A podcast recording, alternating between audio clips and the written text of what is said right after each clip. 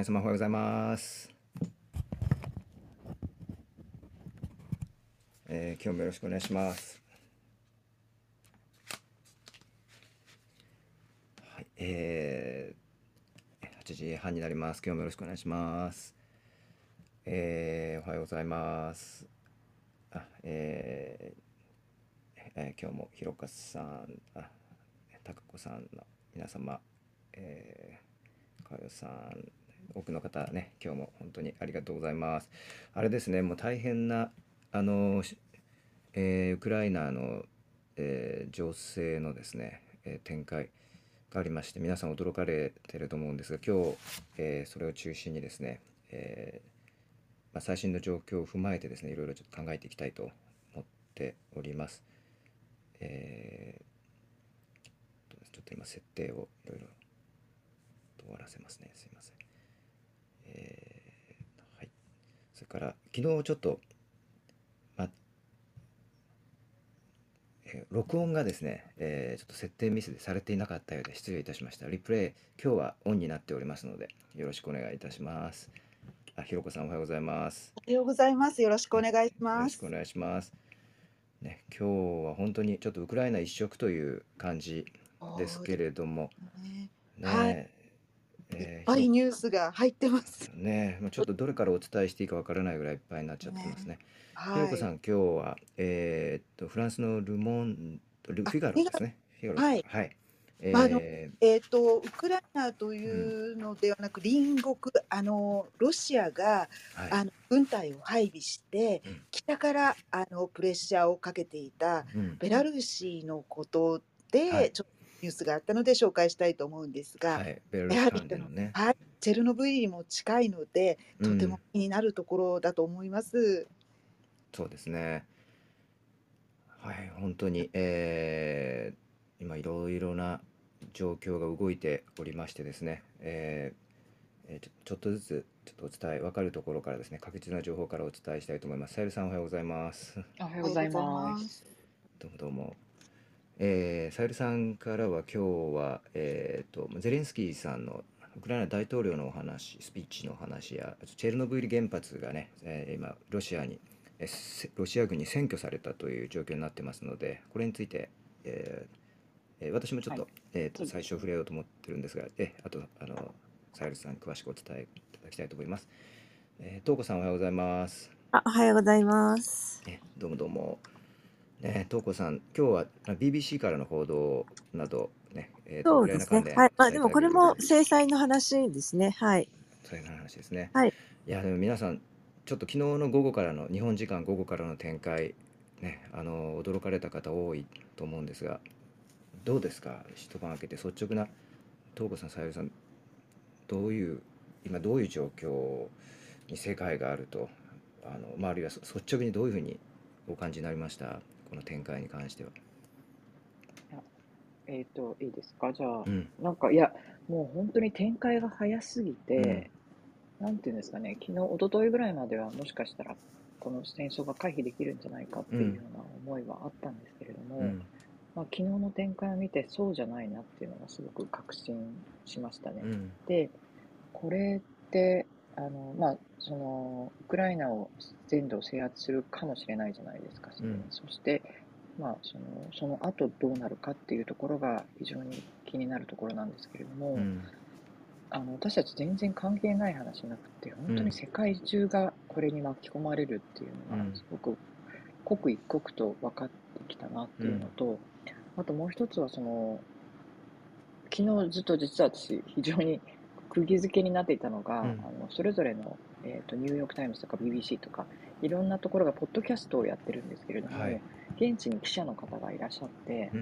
ん。もう刻一刻と今何時です、今どんな、で、街の人にインタビューしながら、うん。生の声がどんどん入ってくるっていうのが、うん。今までにない戦争だなというか、うん例えばイラク戦争の時って、はい。もちろんあのイラクのに取材班っていうのは入ってましたけれども、うん。結局最終的にはあまりその街の中にいて取材するってことができなくなってしまいましたよね。うんシリアの時もまあそうですけれども、なんかそれがですね、普通の、今まで普通の街だったわけですよ、ウクライナっていうのは。で、普通に皆さん生活している素敵で、いわゆる西側に近いような人たちがいて、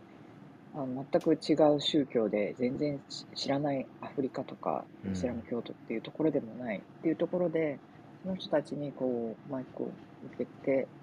まあ、うん。刻々と話を聞いていくのが、すごくこう、まあ、臨場感って言ったうん。ら悪いんですけれども、自分たちと似た人が一夜にしてうん生活が変わってしまうっていうのをまじままざまざと見せさせてられたような感じがして、もう本当に胸が痛いうん。おはようございます。気がします。ね、ねおはよううございます。米田さんあ、昨日僕、あの、YouTube でずっとキエフのライブを見てました。あーそうですか。はい。えっと、ずっとキエフの中継をずっと行っていて、やっぱり、さゆりさんがおっしゃるように、あのーリアルタイムで見てたんですけど、みんな車で逃げてましたね。うんうん、街から。そのライブはどういう方がやってるライブなんですか？いや、いろんなところでやってましたよ。何曲か。の方もやってるし、報道機関もやってる、もちろん、もちろん。はい。なるほど、なるほど。うんありがとうございます。だからね、でワンマンあの戦争の、あはい。あ、ね、ライブ、だから誰でもこうい、もう現じ現場からライブができるようになってるというのがね、新しいうん。こう報道のスタイルになってるという、になってると思いましたしうんあのーえーウクライナ問題に関して、その、西ヨーロッパに関しては、うん。やっぱり、えーエネルギーの供給というのがロシア、天然ガスですね。うん。それがウクライナを通って、特にドイツですね、うん。まあ、行われていたというところが大きい。うん。それから、えっと、うん、NATO に、えっと、東側諸国は、なるべく入らないっていうふうに、えーゴルバチョフは一応約束したんですけど、やっぱりそれから、えー40年ぐらいです、30, えー30年ぐらい経ってですね、パレストロイカから、えーロシアが、えー巻き返してきて、えーウクライナを取りたいというようなことを今っていう感じでえー進行してきたなという感じですね。まあうんはい、非常にきな臭いですし、まあ、中国とロシア、この超大国2つ社会主義の国が、えー21世紀どうやってこう、えー民主主義の国を、うん。えー収奪していくのか、うん。征服していくのかっていうところが、まさに始まったな、その戦いが始まったなというのをひしひし感じます。そうですね、はい本当にですので、これ、ただ一つの国と一つの国、一つの国が別の国に侵攻したというだけではなくて、私たちのこの世界の秩序が大きく変わろうとしているという、その始まりのような状況に私たちいるということなんですよね。はい、今、もうインターネットなんで、で繋がっているので、世界経済もこれ、ダメージきますよ、絶対。うんうん。ですので、これ、まあね、軍事外交関係者、あの皆さん、まあ、これはある程度予想されていたと、アメリカのインテリジェンスなんて、ほとんどこれ、正確に全部この情報を事前に持っていたにもかかわらず、これこれがまさかここまではしないだろうと、でも、まさかここまではしないだろうと思っていたような、最悪のシナリオが今、目の前で起きているというような状況がね、そうです昨日からの展開だと思います。はい。はい、もう最終的には、アメリカが介入して、えーバイデンとプーチンが和平交渉をやるというところまで持っていかないと、これは収まらないと思いますね。うん。ただ、そこにプーチンが乗ってくるかどうかは、えー非常に問題がある、うん。うん。乗ってこない可能性が多い、大きいと思います。ね。まあ、民主主義そうですよね。えー対専制主義のね、あのーもう本当に対立がもうここまで、えーあからさまな形でも最も極端な形で最も暴力的な形で、えーは始まってしまったということですけれども、まあえー昨日あの海鮮のニュースがブレイキングニュースで、まあ、普通に日本のテレビとかも流れましたよね。その時に、あの、日本のテレビ、あの、すぐ反応したところとしないところとあるんですよね。うんずっと、あの、関係ないニュースを続けてるところもありましたし。で、あと、あの、ロイターがですね、キエフのあの、中心街のライブカメラをずっとやってるんですよね。で、それを見ると、あの別に普通、街はまあ結構別に、あのま街が直接まだ砲撃されてるわけでもないんで、街は静かなんですよね。えで車が走ってるんですけど、まあ車はあの別に、なんて言うんでしょう、戒厳令みたいなのが出てるわけでもなんでもなくて、車は走ってるんですよね。えで、別に普通に静かな美しい街なんですけど、あの、空襲警報みたいなのが鳴るんですよね、やっぱり。うんうんうわ、こういう音ってすごい、ななんていうのかな。私はもう聞いたことがない音だなというのと、それからですね、えーまあ静かなんだけど、その時折空襲警報みたいなサイレンがもう鳴る。で、それから、あの、まあ、あと、警察車両のペトパトカーのサイレンっていうか、まあそういった音が、うんあごめんなさい、米田さんなさい。ん、ちょっと後ろの音を 米田さん歯磨きしてるのはい。ちうん。ょっとすいませんミュートお願いしますはい。そういうのが聞こえる、あの、うん。そういうのを、もうなんていうのかな、まあ、ライブで見るような、あうん。の、感じなんだなというのと、あと、こういうふうに静かに始まるんだなと思いましうた。この、んうん。誰も、街がまだ何にも普通なうちに始まるんだなとういうこと。んうん。そうですね。今ちょっと現状どういう状況にあるかというのを一回あの確認したいと思うんですがまずですね、えーえー四方八方、まあ、少なくとも、えー北側、ひえ東側、え南側3方から入ったあの、えロシア軍ですね。今現状としてはですねキエフに、えもうすぐキエフを占拠するような状況に近づいていると。これ西側情報の,、えーのと情報当局、えー関連の方がですね、えーメディアに、えー伝えているところによるとキエフのですね陥落、ええーが近いと。いう状況です。それからチェルノブイリの原発ですね、えーこの原発、えこれあの事故で話題になった原発ですね、以前、え1980年代、これが今占拠されたということです。でウクライナ政府の発表をとですね、それからゼレンスキー大統領もツイートしてるんですね、この件に関して。で、ゼレンスキー大統領も、このですね、チェルノブイリの原発の占拠は、え全欧州に対しての宣戦布告だというふうに言っています。ですので、まあ、暗にね、えーヨーロッパ諸国助けてくださいと言っていることでもあると思います。えーそれから、え死者がですね、えどんどんどんどん、えー出始めています。え民間人、ウクライナ国内でもう数十人の死者、えーそれから、えー兵士もですね、ウクライナ国内、ウクライナ兵40人少なくとも亡くなっているという政府の発表があります。えーウクライナですね。それから、えー死傷負傷者に至っては、えー数百人レベルでですね、えー民間人、えー含めて、えーたくさん、えー出ているという状況です。それから一般の市民の方たちは、えー地下鉄ですね、えー地下鉄の駅、これ昨日 CNN などでも生中継、えーずっとしてましたけれども、行くところがないのでですね、地下鉄の駅の中に入って、そこをシェルターとして、え防空壕のように使ってですね、ええー時間を過ごしていると、一晩過ごしているということです。それからどんどんどんどんですね、ポーランドなどにも脱出できる人は脱出していると。で、ここでまた、え難民の問題が出てくるわけですね。えーそれからあの、ね、エネルギーの価格、これも早速高騰しています。石油から天然ガスまでね、えーかなりの、えー値上げ値上げ幅あ高騰しています。世界中でデモが起きていますね。えーロシア国内でもこれあの反戦デモ起きています。それから、えーバイデンさん、プーチンさん、ねえーそれぞれ発言しています。えーバイデンさんは、これはプーチンが選んだ戦争だと。プーチンが戦争を選んだんだと。そして必ず、このロシアという国、プーチンはね、代償を払うことになるというふうに、えバイデンさん言ってます。まあ、それに対してプーチンさんは、もうこれしか選択肢はなかったということですね。それから、まあ、また世界で、ロシアはね、世界の中で今でも最も、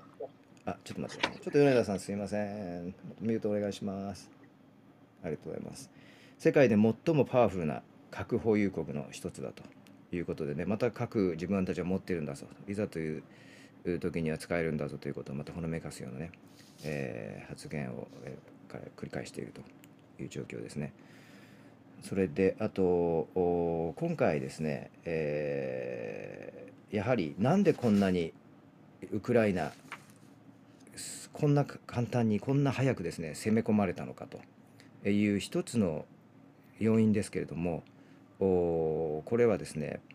防空システムが制圧されたともう簡単にこれを破られたということが一つあるんですよね。でまあこれに対してですね、えーえーまあ西側これはですね、えー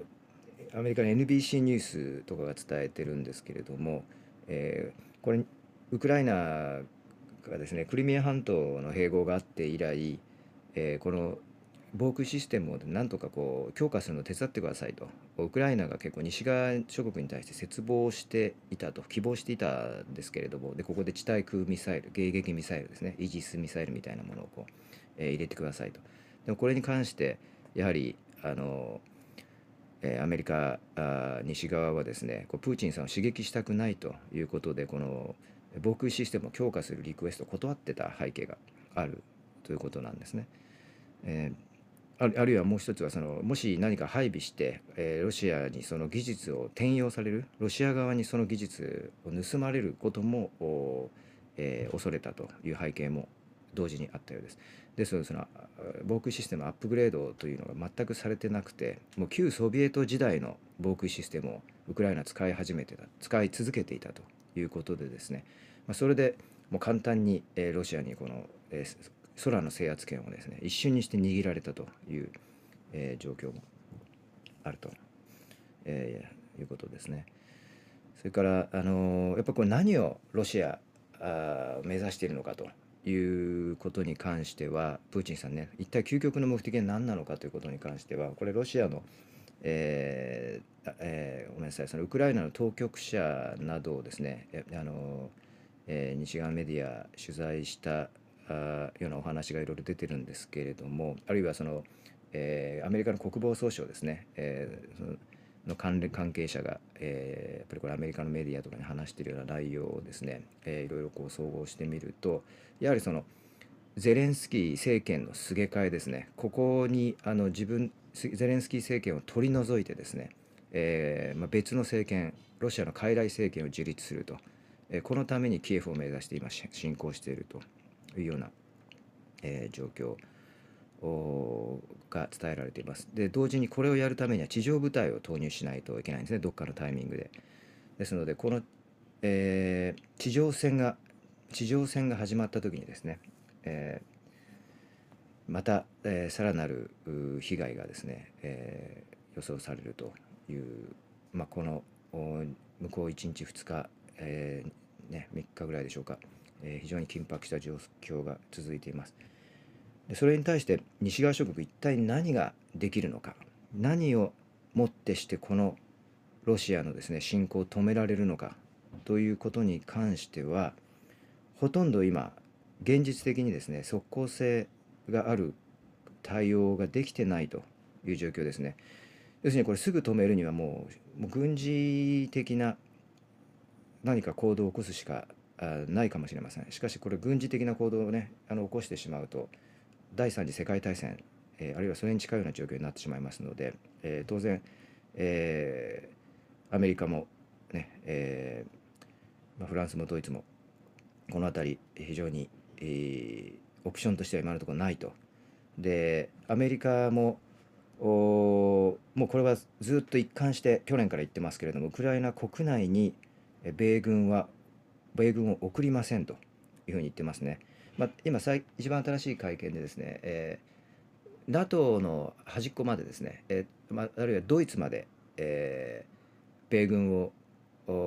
増強してですねさらに送って、えーまあ、その辺のですね、えー地域の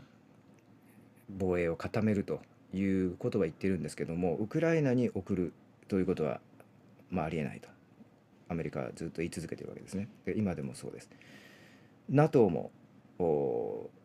こ NATO にもともと加盟させてないですからねウクライナを。お特にフランスドイツがずっとウクライナの加盟に反対してたわけですから。でこういうことがあると恐れてま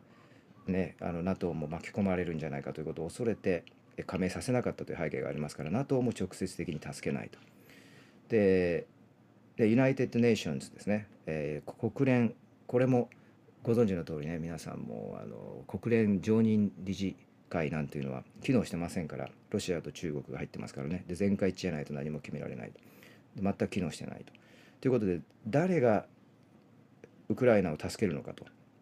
いうことに関しては今誰も助けられない状態でいるんですね。これもう将棋で言うともうウクライナは今角も飛車もなくてですね。金も銀もなくて。おそらく、ね、桂馬一つぐらいの残ってるかもしれません。歩が3枚ぐらい残ってるかもしれません。それで今ロシアに対抗しているというような状況で全くなす術がないとで経済制裁経済制裁ということで今、えー経済制裁も一気に出すとですね、えー西側何も駒が残らなくなりますのでもう本当に小出し小出しにしている感じですね。ですので、えー次また SWIFT とかですね、えー止めるとかその半導体とかですねその辺が今出てくると思いますけれども、えーまあ、これもすぐに効くわけではないので本当にまあ3ヶ月とかですね6ヶ月とかそういうふうなタイムラインの中でこうじわじわと効いてくるというような、まあ、中長期的な制裁ということになりますね。ですので今すぐに何ができるかというと、えーほぼ実効性のあるものは何もできないと。ですので、まあ、バイデンさんその戦争今回の紛争はですね始まる前に、えーボールは、まあ、まあロシアにあるとロシアがロシア次第だということを言ってましたけれどもまさにロシア次第ロシアの決断で始まってですねこの終わりも、えいついつこの侵攻が終わるのかという終わりもですね、まあえ実質的にはロシア次第だという状況が続いています。でこれロシアの今回こここのウクライナにですね全面侵攻した、目的ですねこれ全面侵攻でねあのあくまでこの間2つの州親ロシア派が支配する2つの州を、まあ、独立国として認めたわけなんですけどもそこまでにとどまらずロシア全域をあごめんなさいウクライナ全域をですね、えー今侵攻しているという状況です。でこれ目的は非武装化ウクライナを非武装化するということなんですけれども、ね、ロシア系住民の安全を守るためにウクライナ全ウクライナ軍全部を非武装化するというこれとんでもない論理ですねまるでこの自国の領土内にいるロシアの国内にテロリストグループみたいのがあってですねそのテロリストグループ自国内のテロリストグループを非武装化するというので分かりますけどそれと同じ論理をですねこウクライナに対して使っていると、えーウクライナ軍に対してですね、えーえー適用しているというあの、まあ、ちょっと無茶苦茶な論理ですね。で、えーこれに対してですね、えーまあ、ただねじ今すぐ何ができるかというとほぼ何も今止める術を持っていないというのが今の現状です。で、えーまたこのこのですね、えー今回のロシアによる侵攻ですねこれが一体その世界の中で何を意味するのか、えーということに関してはですね、えーこれやはりですねその今までほとんど類を見なかったようなあ状況に今なっているこのはせ第二次世界大戦以来ですね、えーもう80年ぶりに見るような光景を私たち目の当たりにしているということも言えると思うんです。えー例えばですねこの領土の拡大のためにね、えーこういうような戦車を隣の国に入れて、えー一方的に侵攻して攻撃していくというようなことというのはですね、えー戦後ほぼなかったとしかも大国がこれをやるということですね。えー今までその、まあ、ロシアやアメリカはですね大きな軍事力を背景にまあ他他国を侵攻したことは確かにあったわけなんですけれども例えばロシアでいうとですね50年代にこうハンガリーに侵攻したり70年代にですねアフガニスタンに侵攻したり、えーそれから最も記憶に新しい中では2014年の、ね、クリミアの併合もありましたね。そういうのはまあ他国に入っていくということは、まあ、あったわけなんですけども、えーでアメリカもまああの同時にですね、えーせえ侵攻をしてますよね。50年代にグアテマラの政府をこう CIA が入っていってこうすげ替えたりとかですね。80年代にはパナマ侵攻というのもありました。そしてあの、ね、2003年にはイラク戦争というのもありました。まあしかしあの、まあ、ちょっと一部の例外クリミアみたいのを除いてはその領土拡大のためにですね、えーまあ、このような大国が、えーこうどんどんどんどんですねもう大量の軍を派遣して戦車で蹂躙してですね、えー大きな被害を与えながら、えー領土拡大していくとこのようなことはもう全く今までほとんど見られなかったとでこれが今80年ぶりにですね、えー起こっていると言ってもいいと思います。これは介入ではなくてねもうあの領土拡大のための占領になっていると、えーいうことですね一つ。であとやっぱりこれもう一つ、まあ、もっと言うとその民主主義の後退も意味するわけですよね。これあの民主主義国がどんどん最近減ってるとこれ非常に皮肉な話ですけど情報がどんどんどんどんですねこうスマホなどで、えー誰でも発信できるようになって、えー誰でもどいつどこでも受け取れるようになってで私たちが2006年以降何を見てきたかというと民主主義の国が減ってるわけなんですよね。でこう専制えー政治というんでしょうかこの強権政治の国が、えー増えてると。でこのようなですね、まあ、傾向があった中さらにこの力でですね民主主義国をやっつけるとこれが今行われているわけですねウクライナは民主主義の国ですから、えーねえー人口4000万の、えー国でゼレンスキー大統領も2019年に、え選挙で選ばれた大統領です。73%の得票率で選ばれた大統領です。この国がですね、まあ、西側諸国がもう見ている目の前でですねこう力によってやられてるわけなんですね。それに対して西側諸国が今実質的にすぐに効果のある策を打ち出せないでいるというのが私たちの見ている現状です。ですのでこれちょっとこうあの政治学的な言い方をするとパックス・アメリカーナという言葉があるんですけれどもこれは、えーこのアメリカがですね戦後、まあ、第二次世界大戦の後ですねまあ圧倒的な軍事力と経済力で世界のパワーバランスをですね、えー保ってきたと。自分たちがアメリカが世界のね警察官のようになって、えーまあ、世界が平和を享受してきたという、えーこれパックス・アメリカーナという時代ですけれどもこれがもう私たちの目の前で今終わりを迎えたと言ってもいいかもしれません。それでまさに私たちも時代の転換転換点にですね、えーいるということで、まあ、これがこれからどうなるのかというところ今世界中がこう見つめているところですけれども、ねあのーまさに一番日本私たち、まあ、日本アジア地域において気になるのは中国がこれをどう見ているのかどう解釈するかということありますよね。これ西側が今ロシアに、えーこれどう対応するかによって、えー中国がこれからどう台湾に、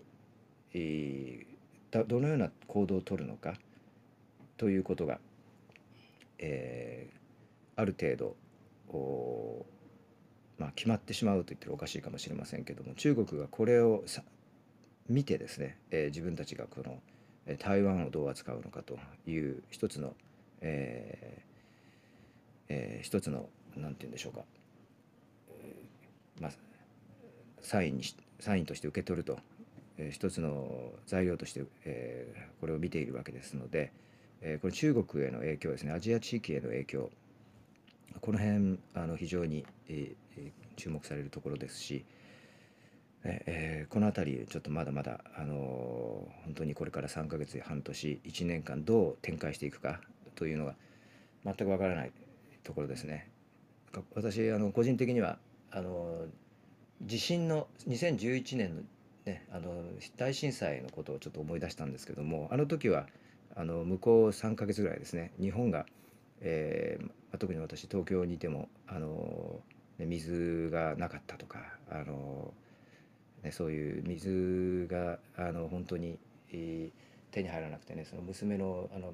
なんかミルクをどの水で作ったらいいのかみたいなあの、まあ、水道水が当然あるんですけどもでもそういうようなあの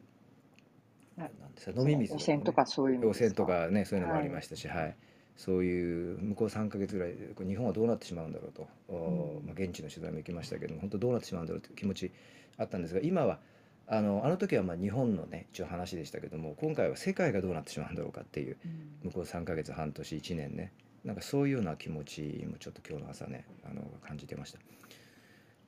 はい。これもうんちょっと本当に皆さんからねいろいろな情報をちょっと今日もあの持ち寄っていただいて、えーお話しいただきたいと思うんですけども、えーどうでしょうか？ちょっと今日そうですね、えーあとまああれですね。プーチンさんが何をななんでこれこのこんな状況を起こしているのかということに関してまあね NATO の、えーひがえーその西、えー東側への拡大だというふうにプーチンさんも、ね自分で言ってまして、えーまあ、それは一つ当然あるんだろうとは思いますけれども、えーまあ、それはなんで今になってこれをやるのかということを、まあ、疑問だったりとかもするわけですよね。まあ、まあ、プーチンさんとしてはそのタイミングを見計らっていたということなんでしょうけれども、ね、あのどうなんでしょうかね昨日ちょっと BBC 見てらし見てた方いらっしゃるかもしれないですけど BBC に昨日あの CIA のですね元エージェントがインタビューを受けてたんですねあのモスクワなどで活動していた CIA のエージェントなんですけれども、えーでまあ彼はなんか面白い見方をしてまして、えーまあ、NATO の拡大拡大って言ってねあの、まあ、プーチンさんもそういうふうに挙げてるけどもう彼は CIA の立場でずっとこう見てた立場から言うとちょっとそれは自分はそう思わないと。でこれは何かというと、まあ、彼思うところによるとですねこのププーチンさんの個人的な恐怖だと。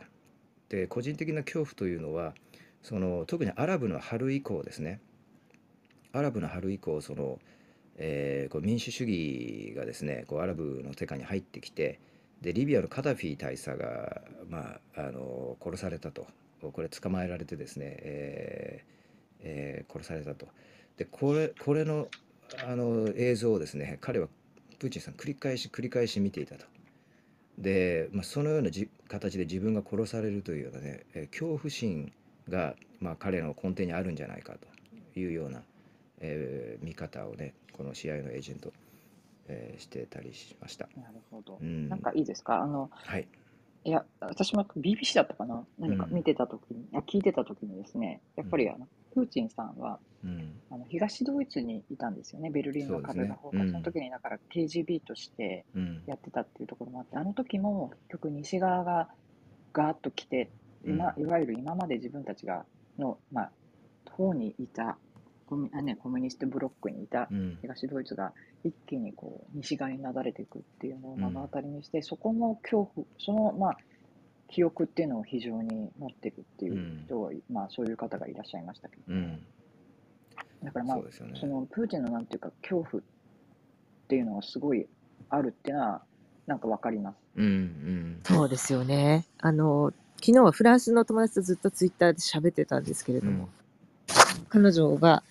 まずヨーロッパのバランスとしてはメルケルさんいなかいなくなったのは本当に痛かったってうんいううん言って、それからまあちょちょっとねこれ本当あんまり言いたくないんですけど、うん。やっぱりそのトランプがいた時は何をやるか分かんないから、うん。怖くて手が出せなかったよねうん。私はトランプ、習近平、プーチンって最悪の状況だなと思ってたんですけど、うんうんまあ、その 3, 3すくみみたいな感じでですねうん。割とこう動きがたかったのかなというバランスがあったのかなっていう話をまあ2人でしていてですね。それはねやっぱりあった北朝鮮もそうですもんね。ね。そうですね。動かなかったっていうか、うん。はい。プーチン最初に何をやるか分かんないのはトランプさんでしたからね。その辺の抑止力っていうのはあったのかもしれない。そうですね。だから。その目には目を的な抑止力ってこと。ですかねでまあヨーロッパに関して言えば、まあ、プーチンは着々とやりたかったことをきっとタイミングもあってやりたかったことを駒を進めてるんだっていうふうに、うんあのそうですね言ってましたけどね。うんはい確かにこう中長期的によくよく緻密に考えられたような軍事作戦今のこ行動のような感じですよね。あのまもともとプーチンさんそのまああのいろいろその KGB の時に、まあ、東ヨーロッパひ東ドイツあ東ドイツに駐留ねされてたりしてその東、えードイツがなくなったというような状況も目の当たりにしてで、まあ、そういうようなその自分の国がなくなるというようなあのまたソソ連がねなくなったということも経験して、まあ、そういうなのも見てきたとただそのアメリカが、えーとうまく最初やれるとも思ってた節もあったようなんですね。でこれがなくなったのはやっぱりそのイラク侵攻ですね2003年の、えーアメリカによるイラクの侵攻でこれによってこれあの国連の常任理事国の、えーえー了承なんて全く当然取ってないわけですので、えーこれアメリカが勝手にやったと。でこれ、まあ、イギリスもですけどね。これに対して、えープーチンさんものすごくアメリカへの不信感が募っていってどんどんどんどんこうお反米にですね、えーなっていったというような、えー見方あの一つありますね。ただあのなぜここまでその NATO があの NATO に対してですね嫌悪感を持つようになったかというのはあんまり2000年代にはなかったと。でやっぱりこのアラブの春が終わってですね、えーその辺からどんどんどんどんこう、えー考え方もおエスカレートしていったのかもしれません。で2014年ですねやはりプーチンさんになる前、えーオバマさんの時に、えーあれですねクレミアを併合してましてその時にも、まあ、大きな、えー痛手を受けなかったと。でそれでまあトランプさんになってでトランプさん何やるか分からないということでこう様子見てたかもしれませんね。まあ、トランプさんによるとあの自分はプーチンさんからですね、えーまあ、相談を受けたと、まあ、話がちょっとあったとウクライナ侵攻しようとしてるんだけどみたいなね。これちょっと嘘か本当か分かりませんけどトランプさんこの間インタビューでつい数日前に言ってますね。でそれに対して自分はやめろと言ったと。まあそんなようなやり取りがあったと、まあ、少なくともトランプさん現職の大統領時代そういう話があったというふうに言ってますので、まあ、一応抑止力として聞いてたんでしょう。でうん。今度トランプさんからバイデンさんに代わってえーまあ今まで計画したことを実行したというようなことなのかもしれませんね。えーこの辺はちょっとまだ背景に関してはなかなか読みづらい全てがねあの私たちもわからない状況ではありますけれどもおいろいろ、えーまあ、要素要素をいろいろ考えてみるとそういうようなところがあるんじゃないかと思います。はい、あとすいません、えー、とちょっと私の方から、えー、と長くなってしまいました。えーさゆりさん、えーこの延長でチェルノブイリのお話やゼレンスキーさんのおはい、ね。えお願いいたします。はい、まあ、そんなにあの、トシさん結構話していただいたので、そんなに補足するっていう程度なんですけれども、今、あの、チェルノブイリですね、あの、ベラルーシとウクライナの国境に位置しているんですけれども、はい昨日、あ、というか夕方までにはもうその制圧されてしまったということで、うんロシア軍がまあ3カ所からこう入ってきたといううんことだったんですね。で、あのーこの周り20マイル四方のエリアなんですけれども、エクスクルーシブゾーンということで、はい。あのまあ、チェルノブイリのあの事故以来ですね、かなり放射能汚染もあるということで、エクスクルーシブゾーンというのがあるんですけれども、まあ、そこに、えー入ってきたということで、先ほどあのトシさんのお話にもありましたけれども、ゼレンスキーさんは、まあ、これはヨーロッパ全土に対する戦争だというふうに、言っています。で、掌握をもうとにかくあのう売るあのウクライナの方の政府の方はもう掌握できてないっていうことが全てそのロシアの手の中にあるとうん。いうことで、でこれは、まあ、いろんな見方があるんですけれども、NATO にまあ軍事的にこれか介入させないための布石じゃないかっていうようなものもありますし、あとはですね、えー場所的になぜこうそのそこをやったのかということなんですけれども、うんもちろんチェルノブイリを目指してやってたわけではなく、うんキエフの侵攻には直直線距離で一番近い場所にあるんですね。うんなので、北からもしそのキエフを制圧するためにロシア軍が入ってくるとなると、チェルノブイリを通っていく。うんというのが通り道にあると。うんうんそこが、まあ、あるあるからという、まあ、話もあります。うん ということなんですけれども、まあ、一番心配されているのはやっぱり放射能ですよね。ここであんまりドンパチやられるとですね、放射能の、まあ、誇りがウクライナだけではなくて、え隣のベラルーシだったり、そしてヨーロッパ全土にこう、ね、行くのではないかということもあります。今、そのソ連時代にコンクリートに閉じこで閉じ込めたアイソトープっていうのがあって、それをですね、補強しているところがあるんですね。かコンクリートがやはりその劣化をしてしまって、これあの日本の平議員なんかが前前回あの前に視察した時にですねそういうことを言ってたんですけれども発電所のそのコンクリートがまあ劣化してきてその対応をするためにかまぼこ型のその 銅銅鉄のシールドで建物全体を覆ってるんですけれどもそのプロジェクトにえ日本も技術的にも資金的にもまあ支援していると、うん。まあ、そういったような状況もあります。うんなので、それでまあこれからね、どうなるかっていうのはあれなんですけれども、やっぱりこういいとも簡単にこうやって、えー核施設とかですね、まあ、原発が制圧されてしまうっていうのは、非常に怖いなとうん。思っていて、先ほどあの、トシさんがね、秩序が変わろうとしてるっていうふうにおっしゃいましたけれども、まさにその力で武力で何でもできる世界になっていくっていうのが私はすごく怖いなとうん。いうふうに思ってます。うん。あのまあ、台湾の話もありましたけれども結局交渉して何か外交的解決というよりもじゃあ武力でやってしまえばうん。もうそのままになってしまう。結局陣取り合戦の延長になってしまうというところがあるのかなというふうに思います。うん。で関連でですねその昨日のそのまあゼレンスキーさんの スピーチなんですけれども、はい。これもなんか、まあ、今更っていうか今となってはもう本当に本当に悲しい響きというかうん。そんな感じがするんですけれども、昨日ずっとこうあの中継みたいなのを聞いてたりとかして、本当にその最後のお願いみたいな風な感じなんですよね、お話がもうだから私たちはちょっといくつか紹介すると本当に私たちはそのあなたたちとは違うかもしれないけれどもだからといってそれ我々が敵同士になる必要はないんだととかですね、あとそのこれロシア語で言ってるんですよねああ語りかけるように。で、うん。き昨日そのロシプレプレジデントプーチンねプーチンに大統領に電話したけれども結局返事が返ってこなかったうんということ、そして私は今ロシア語で話しかけていますと。うん。で あなたたちの、まあ、何人かというかほとんどの人がウクウクレウクライナにいた来たことがあるでしょう。うん。でウクライナの大学で勉強してきた人もいるでしょう。うんでだからもう本当にあなたたちウクライナのことをよく知ってるし、人々もよく知ってるし、親戚もいるだろうし、お互いの国に本当にこんなに関係性が強い強い国が戦争していいんだろうかっていうようなことをこう堂々と述べてるんですね。うんだけど、そのあなたたちのそのリーダーがそういうことをやると決めたならば、攻撃をしてくると決めたならば、私はあなたたちに働かけるしかないんですうんっていう、ちょっと涙ぐましい感じだったんですけれども、うん。本当にロシアの方々、あなたたちが何とかしてほしい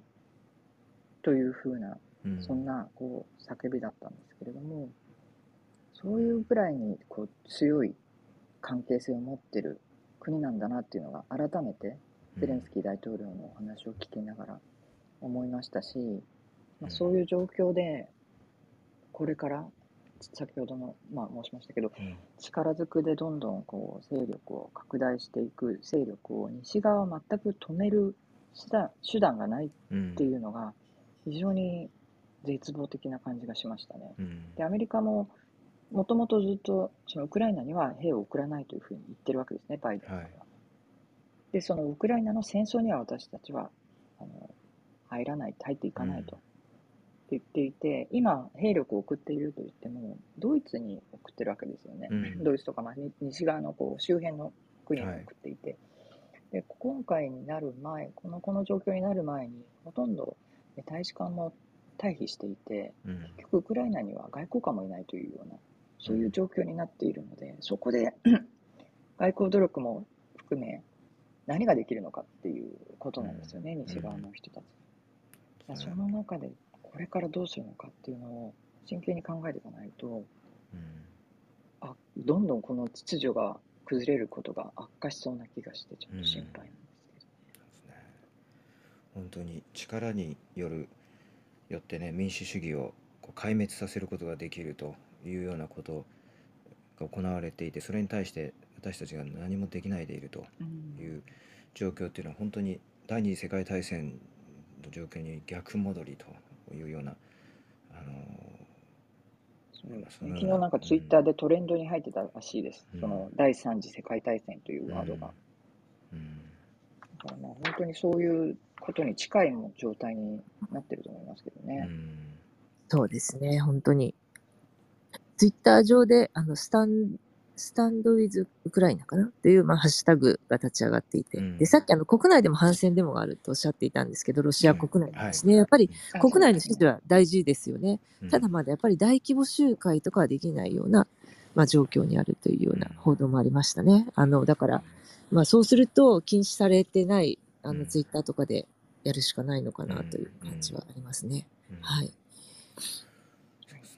ウクライナをどういう形で支援したらいいのかというのはねそうです本当ね。に、あのー世界中が今考えているところだと思うけれどもこれで、まあ、軍隊を送ってしまったら第三次世界大戦になってしまう。そうなんです戦線になる可能性がある、それはもう本当に避けたいと思ってると思いますよ、ヨーロッパもアメリカも。うん。ね、あと、チェルノブイリはもう昨日ね、フランスの友達が一番凍ったところなんですね、やっぱり。うん。あの、うん。影響がありますからね、同じヨーロッパですから。うん。で、あの、すごく、まあ、全然あの、あそこはですね、あの、日本みたいにその、取り出しとかやってなくて、あの、どんどん、あの、コンクリートの壁で石棺と呼ばれるのでうん覆ってるだけなんですね。うん私の福島の友人が実際にウクライナまで行ったことがあって、まあ、その時の報告会とかでいろいろ写真とかを見たんですけど、うんで、あの、上に覆って、それがだんだん劣化して、あの、どんどんひび割れてくると。うんで、さらに、その上にもっと大きなお湯をかける。それをね、うんやり続けるしかないんですよ、あそこはう。んもう封じてしまったので。すごい不安定な状況なので、まあ、本当に、あの、そういう意味では、そこにね、それを占拠するってそういう意味があったんだと、私もちょっと昨日は驚きました。うんはいだから本当にこれ以上手を出すなっていうメッセージになってますよね。うんロシア側からヨーロッパうんの被害に対して。確かにそうかもしれないです。だからもう、あ前の戦争にこうなかった要因としては、やっぱりその核、サイバーとか核とかそういう核って言っても核施設ですよね。これだけの核施設が、あの、どこにでもあるということが、やっぱり前にはなかった要因だなと思います。うん本当ですね。あともう一つ、まあ、今回の特徴的なことをし挙げるとするとやっぱりフェイクニュースですね。このロシアによる捏造ねされたと思われる、まあ、ほぼ確実に捏造されたですねあの、まあ、ニュースや出来事や、えーえーまあ、動画などですねこれによって、まあ、ロシアの世論がですね誘導されていてこのような状況に至っているのではないかということを言うこともできると思うんですね。ですのでこのねまあ、これはまメディアの観点私たちが情報として、えーまあ、見ているもの聞いているもの信じているものおというまたね観点からのお話になってしまいますけども、えーね、このようなその捏造されたニュース。いや、本当ですね。何を信じていいかが分からなくなってくるっていう。あの、それに関してちょっとハイブリッド戦争って話を中国の前にさせていただいていいですか、はい。はいはい。あの、これですね、ハイブリッド戦争っていう記事が今回ニュースピックスに上がっていて、うんこれでインタビューを受けている方が、慶応のですね、あの、教授でですね、えー女性の方なんですけれども、ひぐ広瀬陽子さんっていう人がですね、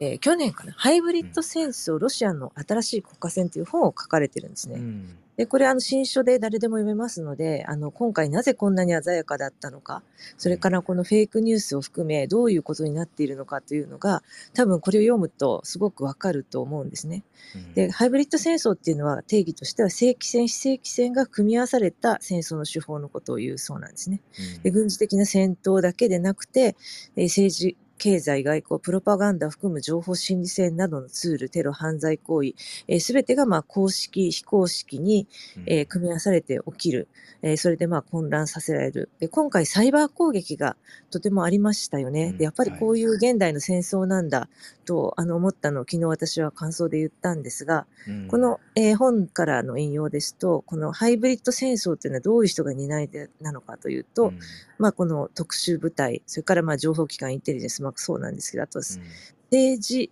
技術者、まあこれはあの工作員のことですね。で、サイバー攻撃のアタッカうん。ー、えーそれからウクライナ関連で活躍するコサック、そして民間軍事会社 PMC、これが現代版の傭兵、これがロシアに20社ほどあると。う。んうん。で、このサイ,、えーサイバー攻撃っていうのもかなりもう、あの、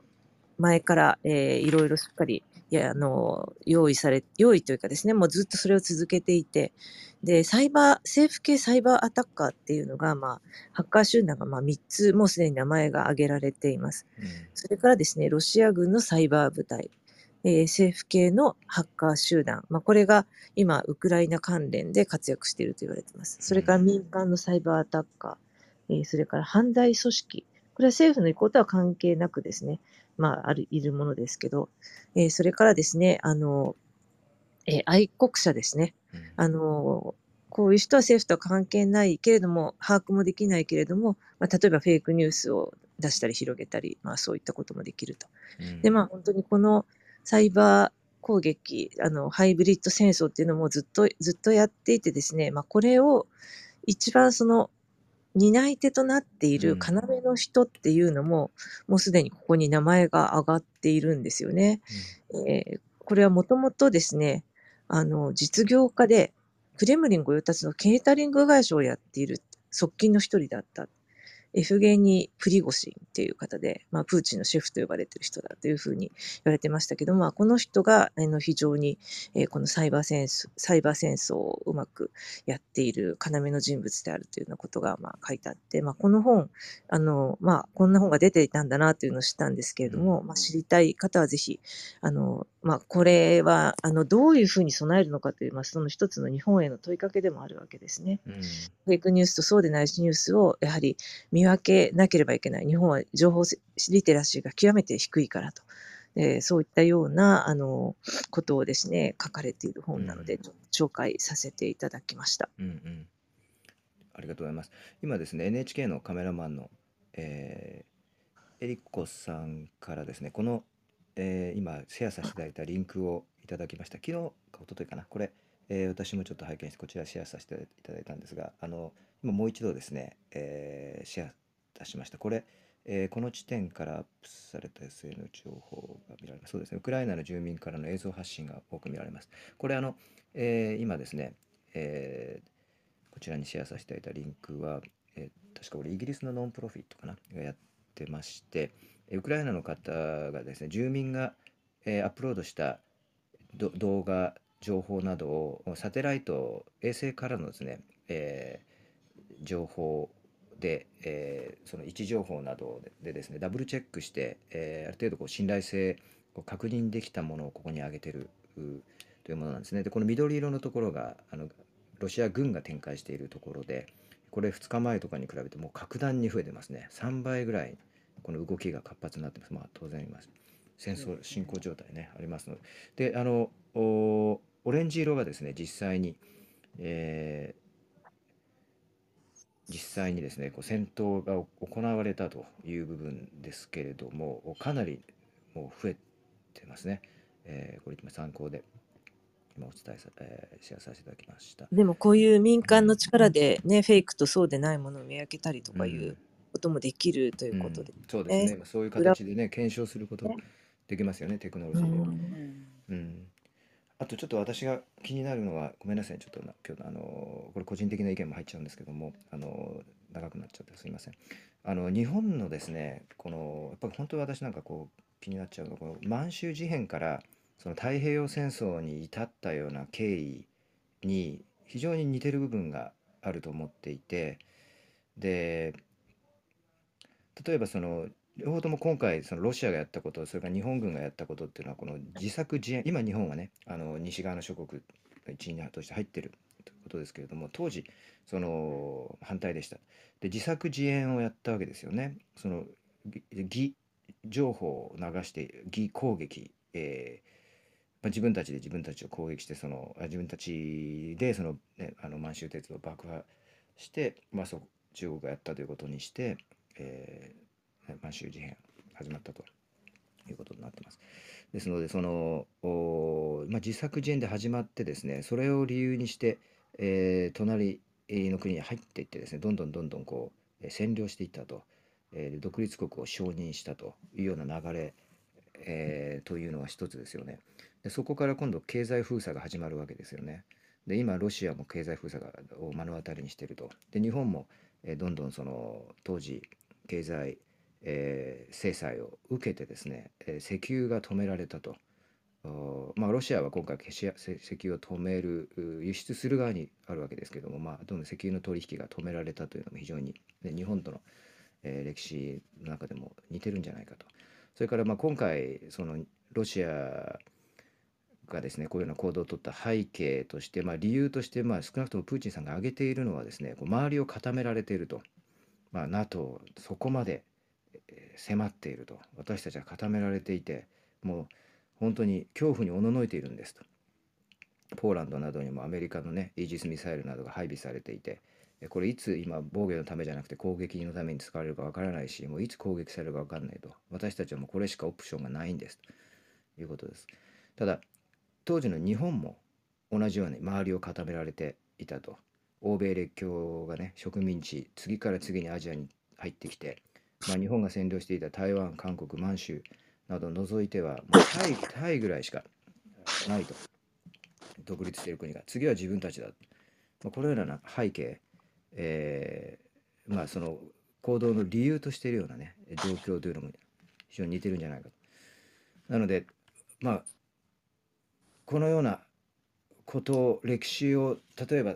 まあ、こういうふうになってほしくないですけれどもあのでこれがさらに大きな、えー戦争にね第三次世界大戦みたいなことにつながる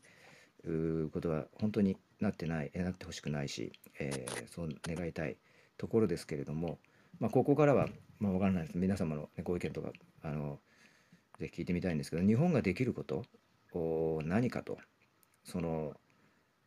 例えばそのまあこのようなね、あの第二次世界大戦に入っていった日本の歴史もあるし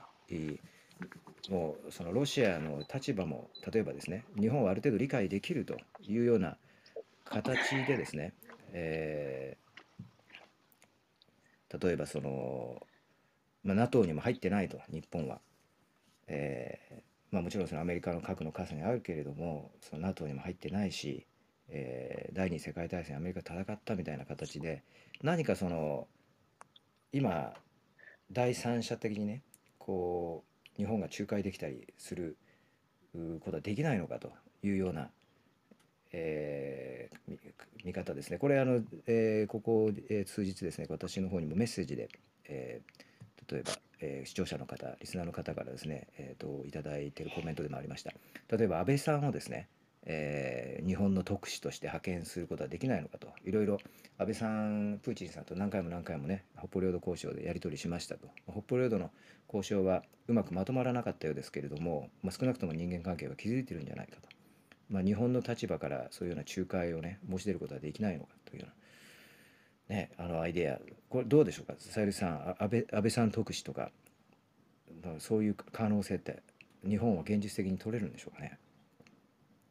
うん。ちょっとその あたりは、多分あのアメリカと結構連携してやってると思うので、うん。独自にこう来るあ可能性としてはないことはないと思いますし、うん。逆に、まあ、安倍さんだったり、あと森さんですよね、森喜朗さん、うん、すごくそのプーチンさんと仲仲良くて、ったですよね。うん、いつもその外交的にも裏で結構うん。こう交渉してくれたりっていうことも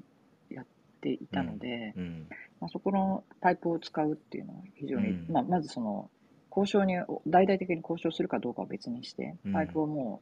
う本当にあらゆるパイプを使ってプーチンにアプローチするっていうのは非常に大事かなというふうに思います。うん、そうですね。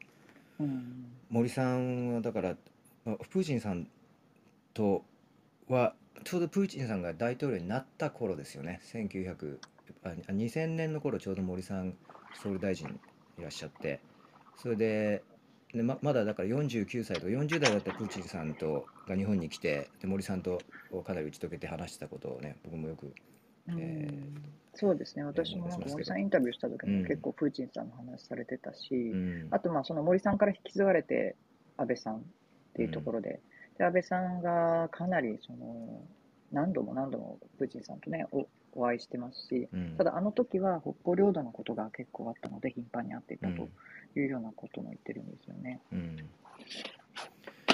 まあさんの場合はい。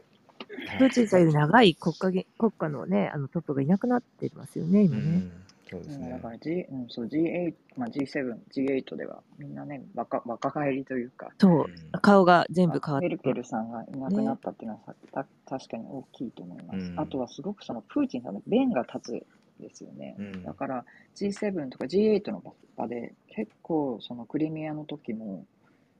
ヨーロッパ対、えーロシアみたいな形で応酬があったらしいんですけれども、その中でやっぱりこう日本っていうのは中立とまでは言わないですけれどもやっぱり特殊な立場でうん。いるので、そこはまあ日本の立ち位置としては非常に使えるものかなとは思いますけれどもね。うん。はいまあ、森さんは本当に現実的なあの特使候補なのかもしれませんが、まあ、対ロシアは大丈夫でも今度対西側という意味でちょっと信頼性が去年のあのオリンピックの、ね、ちょっとセクハラ発言以来、ちょっとね。うん、ちそょっとそうそうそう。ダウンでね、ちょっと西側を説得どこまで彼ができるうん。だからまあ一番そうですね。可能性としたら、ら確かに安倍さんかなという、今であればですね。うん。そうですね。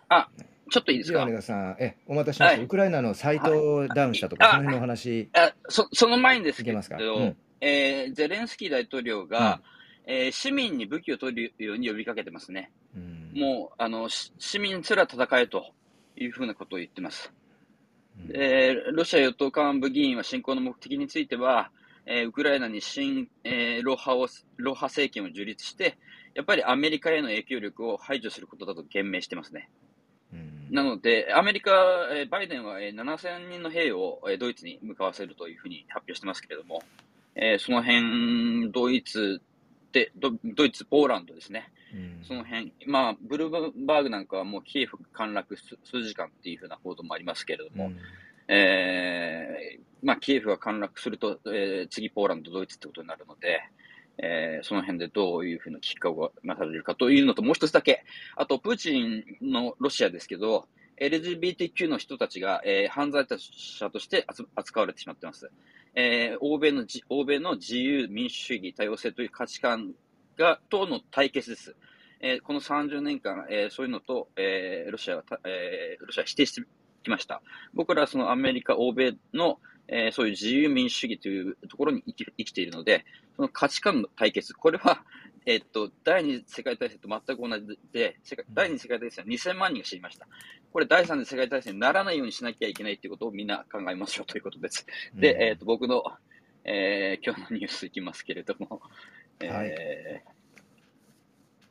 えっ、と、そうですね、ウクライナ関連の、えーですね、ウクライナのはい。政府のサイトがハハッキングされたダウというンですね。話ですね。はい、はいえー複数のサイバー攻撃がありました。えーえーウクライナでデータ消去のハッキングツール数百台のコンピューターから見つかったと、サイバーセキュリティの専門らがからが伝えています。えー24日未明にダウンしたのは内閣、外務省、インフラ省、教育省などのサイト、えーウクライナ議会などのウェブサイトに対しても別のサイバー攻撃があありました。えーハッキング事件の背背後関係は分かってません。えーウクライナ政府はコメントを出してません。す、べ、ての事件ですけど、ワイパーと呼ばれるマルウェア、えーが大きな影響を与えている可能性があると。えーこのマルウェアは一般的にコンピューターのデータを消去し、使用不可能にする目的であるというところです。えーウクライナで今日、えー複数の民間及び政府機関がこの破壊的なマルウェアの影響を受けたと、えーいうふうなことです。あとは、えーアメリカ当局は、えーロシアがウクライナでの軍事行動と並行して、サイバー作戦を民えー展開する、えー公算が大きいとみて、えー警戒を強めています。ホワイトハウスは、えーウクライナのウェブサイトに対する、えー先週のサイ,、えーサイバー攻撃について、ロシア軍参謀本部情報総局を名指しで非難しています。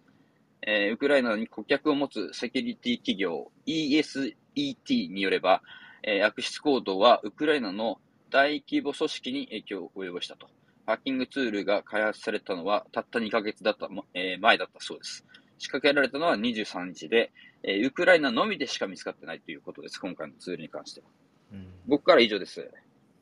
ありがとうございます、米田さん。でもあれですよね、そのさっき米田さんおっしゃってた、その、まあ、あの古い価値観への回帰、はい。例えばね、あの西側諸国でこうどんどんこう進めてきたような LGBTQ、うん。えー皆さんへのね、こうリスペクトというようなものも、そのまあ、うん。これからその民主主義がその力によってこの先制国家にやられていくという,、うーことが起こっていくのと同時にそういう価値観も昔に回帰していくというのがまたうん。一つの懸念、大きな懸念の一つだとそうなんです思うんです。よね。はいこれはあの価値観の戦いですね、うん完全に。あの朝鮮戦争、それからベトナム戦争、うんえー冷戦がありましたが、実はそれはあまり終わっていません。僕ら21世紀に立ったなったら、なぜか冷戦が終わったと思ってますが、中国とロシアという、えーひ東側の国の超大国2つあります。うんで、やっぱり彼らの2つの国は、基本的に民主主義、それから人権うん等はありません。えーえーししえー自由市場市場主義も、えー市場経済もありません。その価値観の違いですね。大きな。う。うんんそこの対決っていうのが結局二次大戦もそうだったし、うん僕はずっと三第三次世界大戦が起こる可能性があるとすると、ロシア、中国と、えー西側諸国、えーが、えーロシア、中国以外の土地で起こるんではないかとずっと予想してました。うんえー今回、えーっと、図らずも的中してしまった感じもします。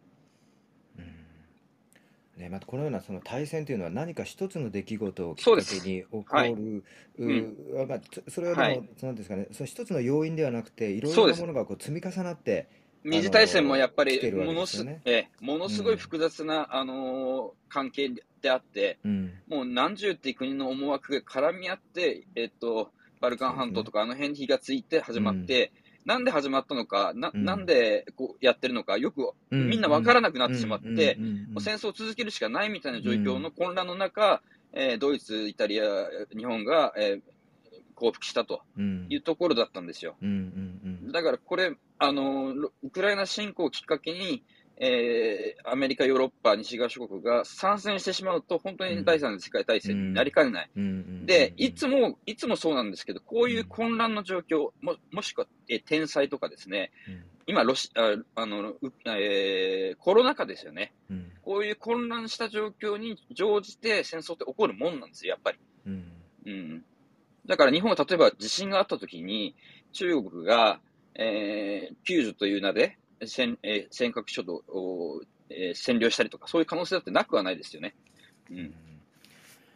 そういろいまああれですね。いろその第二次世界大戦もあの一つの要因じゃなくていろいろなその第一次一次世界大戦からのしこりがどんどんいろんなところにいっぱいあってそれはいがこうそうです。ちょっとしたきっかけをあれですね。前回、あの、僕のポッドキャストの歴史相談で語ったんですけど、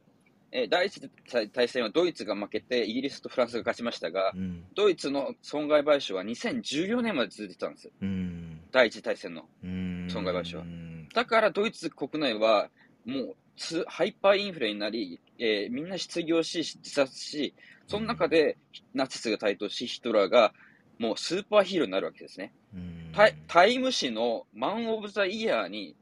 当時のヒトラーは選ばれて表紙になってるんですよ。タイムですよ。うんそれぐらい英雄だったんです。うんベルリンオリンピックの記録映画がありますが、その時のスピーチするヒトラーは英雄です。うんうん。として映ってます。うんそして、えー女性ファンたちはヒヒトラーに会おうと思って、25万人の人が、えー広場に集まったりとか、あとヒトラーが入った風呂に入らせてくれって言って、花束を持った女性たちが詰めかけたりしてます。うんそういう状況があった。うん。今から考えるとバカだなと思うんですけど、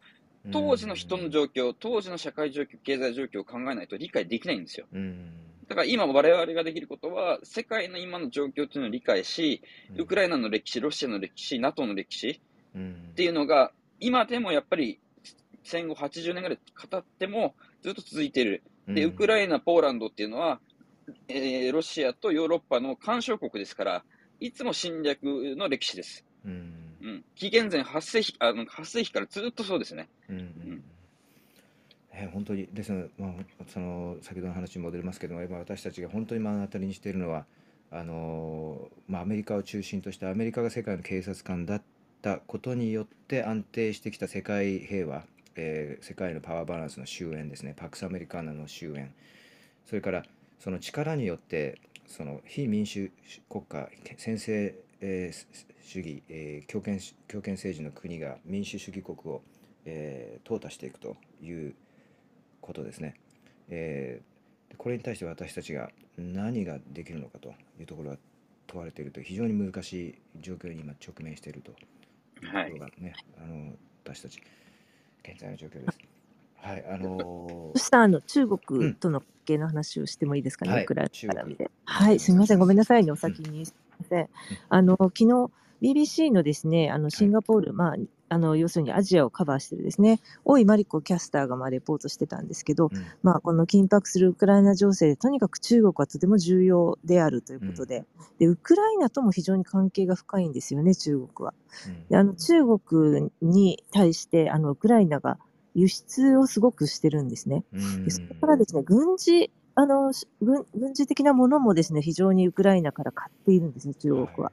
いで例えば中国の空母はウクライナから買ってるんですよね。からまあ軍事タービンとか、まあ、そういったようななものを非常にウクライナはあの中国から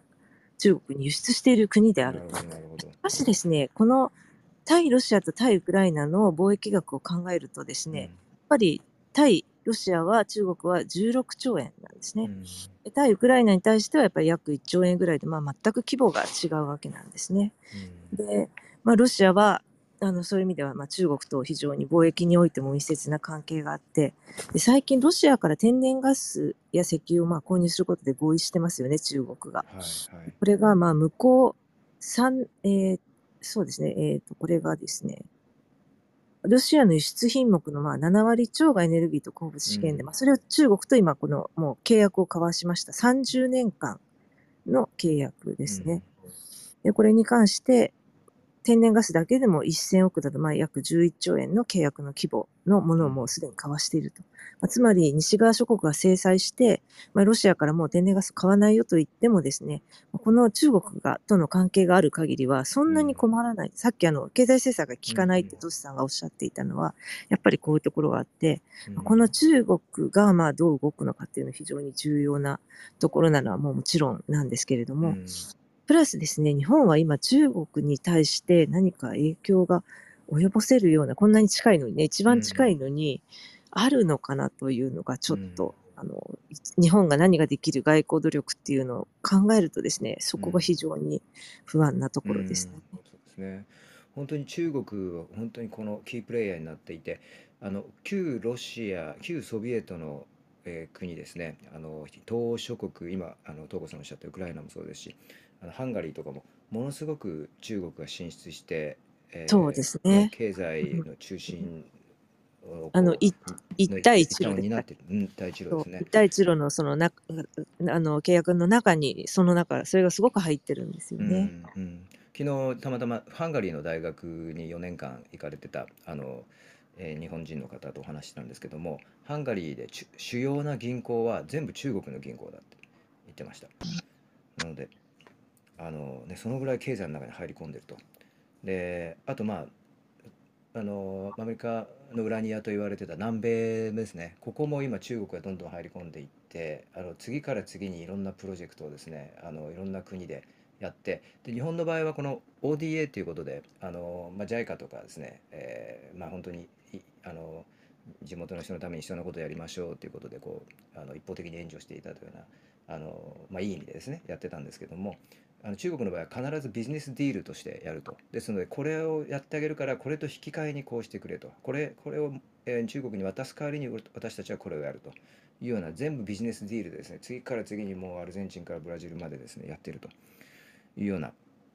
状況ですのでその今までそのロシアの息がかかってた、ね、旧ソビエトの息がかかってた国それからアメリカの息がかかってきたいた国。そこに次から次に中国が今入り込んでやってますので、えーね、この辺中国それから中国の今影響を受けているようなこの東欧の国、ね、南米の国この辺りあの特に東欧ですね今回の場合、えーこの辺りがどういうふうに絡んでくるかっていうところも、ね、一つ要因としてありますね。はいえーありがとうございます、東子さん。はいええーとじゃあ、えーとひひひろこさん、ごめんなさいね、お待たせして、ひろこさん、あの今、今回ですね、ウクライナのお北にあるベラルーシですね、えーロシア、プーチンさんの盟友、えーヨーロッパのおまあ、最後の独裁者と言われているルカシェンコ大統領のね、えーまあ、今回のロシアの軍事オペレーションでも非常にまあ協力している国ですよね。同時に軍事演習したり、えー一緒に軍事演習してそこからまあロシア入っていったわけですけども北側から。ここの国に対して、えーここの国で今ロシアが何をしようとしているかというようなお話、えーフランスのメディアが伝えているということはい。で、ええーよろしくお願いします。はいえー、とフィガロからのニュースなんですが、あのロシアからというよりも、まあ、ベラルーシが今どういうふうなことを考えているかという、うんまあ、ことの分析なんですがあはいあの、まあえー、とこの国の大統領ルルカシェンコ大統領なんですが、あの最近西があのその方の話で、えー西側諸国から脅かされた場合、えーベラルーシが超核兵器を保有する用意があるというふうに述べているというそうなんです。でうん、まあ、核兵器を配備すると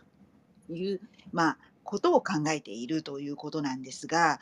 えー直近で、えー今月の27日に、うんえーベラルーシで国民投票が行われるんです。うんでこの時に現在、えーベラルーシは非核えー核兵器を持ってない国なんですがこの非核兵器国の地位を取り消すかどうかの国民投票があるそうなんです。うん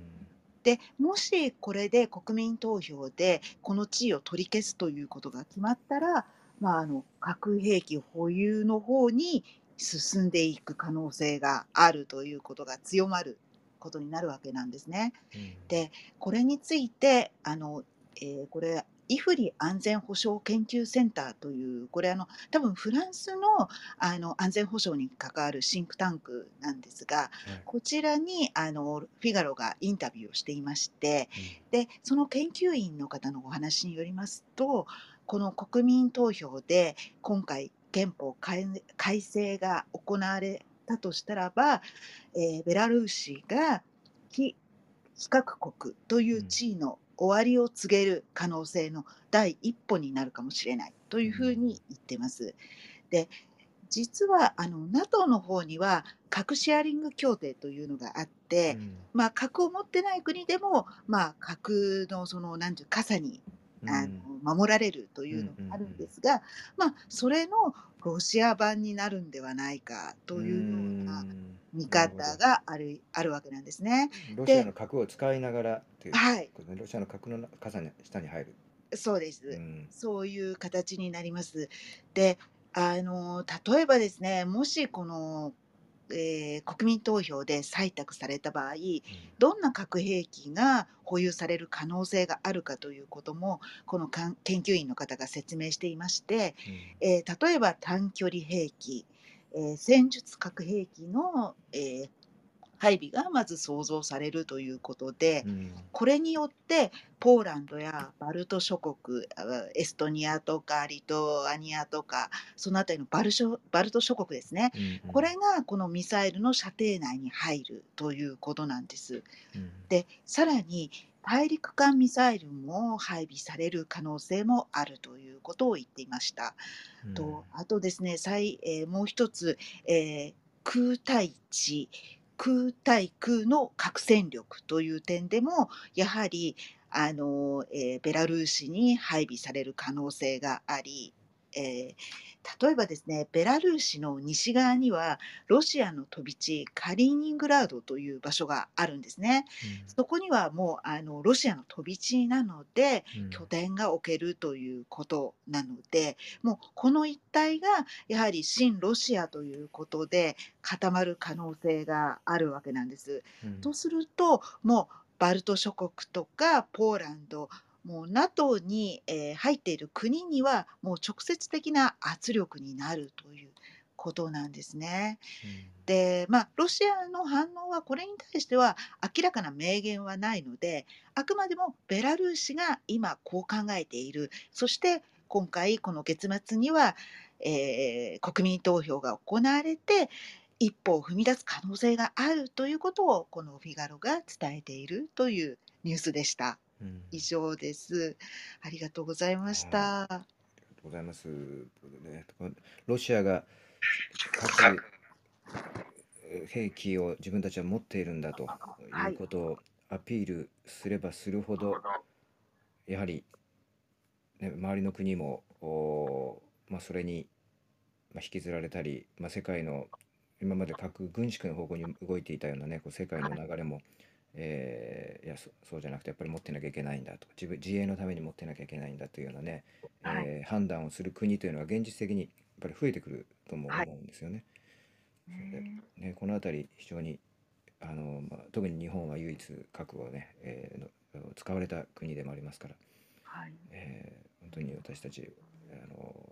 注意注意したいと思いますけれども、ね、私たち一体何ができるんでしょうかというのはね皆さん多くの方感じているところだと思います。あのカオルさん視聴者の方からですね今先ほどメッセージをいいてましてちょっとあのご紹介したいと思います。いつもありがとうございます。えー数週間続けてずっと配置をしていますが、こんな悲しいニュースを聞くことになるなんて残念です。私には何もできないですが、せめてこのお部屋のようなところがで、えー何が起こっているのかを知り祈り祈りを捧げたいと思います、えーということですね、このような思いにさせていただき、このお部屋をしたしてくださり、本当にありがとうございますとおっしゃっていただいてます。本当にこちらこそありがとうございます。ね、本当にまずその祈りを捧げるところ、えーまあ、しかできないというのは、まあ、あのある意味、えーね、あの現実かなと思うところもあるんですけれども、はいえーねまあ、そそこに加えて私たち、えーうん、まあできるだけねこうあの目を背けないで、えー現実をですね皆さんあの、えーしっかりと、えーシェアしていくとでそこから考えて、まあ、できればあの何かのね、えー良い行動に、えー結びつけていくとおいうようなきっかけになればと思っております。そうですねはい。難民の人も、ね、出てくると思いますから、そこのうん人たちへの支援とか、そういうこともまあ考えられるのかなと思います。うんうんうんあと先ほどちょっとあの何人か手を挙げられてた方がいらっしゃったんですけれども、一応そのご意見がありありましたらですね、紙飛行機を一回送っていただいて、こちらでまあ代読するか、まあ、場合によってはね、上がってきていただくっていうこともあるかもしれないんですけれども、ちょっとお伝え、まあ、毎回お伝えできてない部分があったんで、そのあたり、えっと、もしかしたら私たち毎回言った方がいいかもなと、とした思いました。あはい。あスピーカーにそうですね。あの紙飛行機ねそうですね。かもしくはどここかに書いておけることができるんですかね。はい、すいません。せっかく、ね、いろいろ手を挙げていただいてたんですけど、うん。まずはメッセージで送っていただければと思います。あ片山さんからもいただきましてありがとうございます、えープーチンは世論調査支持率とワクチン接種率から伺える、えー本当にこロシア国民からの信用度が、えー大きく違います。プーチンは内政の支持率のために戦争を始めたという側面も感じますと、えいうコメントですね。ありがとうございます。はいうんそうですね。このまあここの部分っていうのは確かに指摘されていることでもありますよね。ここあの、えーね、ロシアでの求心力あの、まあ、ナバルニーさんような方もね出てきてあの、えーまあ、プーチンさん批判の、ね、方が出てきて、まあ、投獄されていますけれどもおそのような、まあ、民主的な声も上がり始めている中、ねえー自分、えー支持率を気にされている部分っていうのは、ね、確かにあると思います。えーありがとうございます。今ですすね、あの、ウクライナ、まあ、うん一応これ公式マークがついてる公式ツイッターの画像を貼らせていただいて、まあ、スタンドフォーウクライナということで皆さん味方になってくださいという、あの、呼びかけてほしいうんツイッターでっていうようなことをずっとこれはまあ4時間前があの発信が最後なんですけど、これあの、こうウクライナの光景があの見れます。本当に美しい国だなっていう、あの今の光景ではなくね、あのこれをぜひ皆さん見ていただきたいなと思ってありました。はい。はい、ありがとうございます。東郷さん、えね、ちょっと今日はあのー本当にウクライナ中心のお話になりましたが、しばらく来週もね、このような状況続くと思います。えーまた月曜日、ね、2月28日、2月最後の日になりますが、来週の月曜日、えー8時半にお会いできればと思います。他に、えー何か最後に告知、ご連絡、皆様ございますか？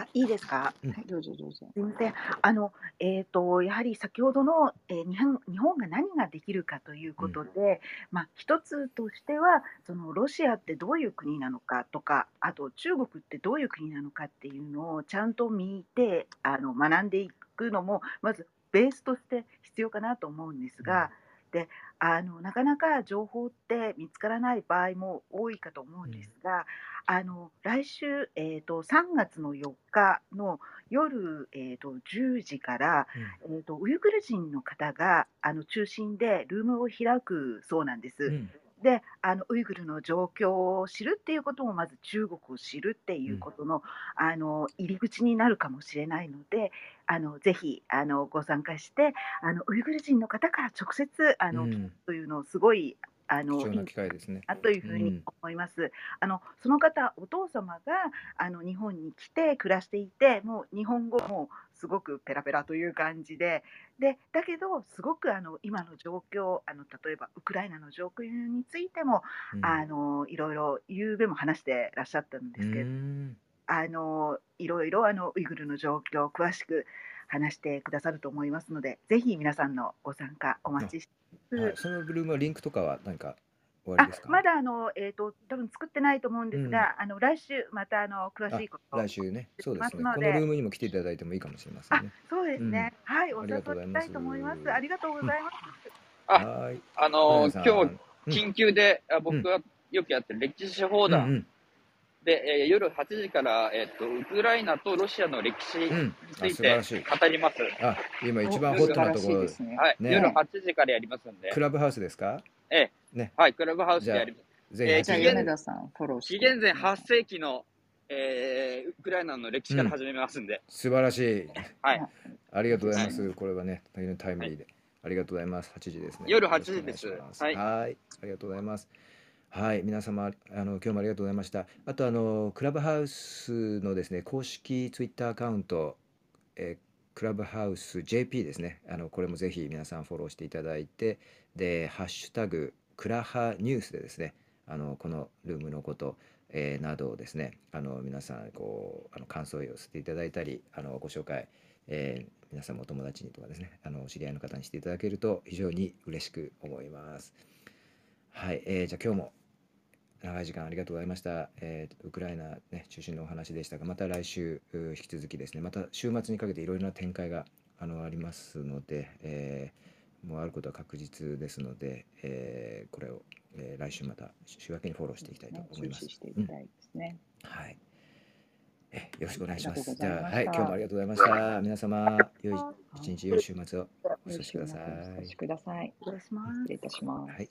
ありがとうございます。失礼します。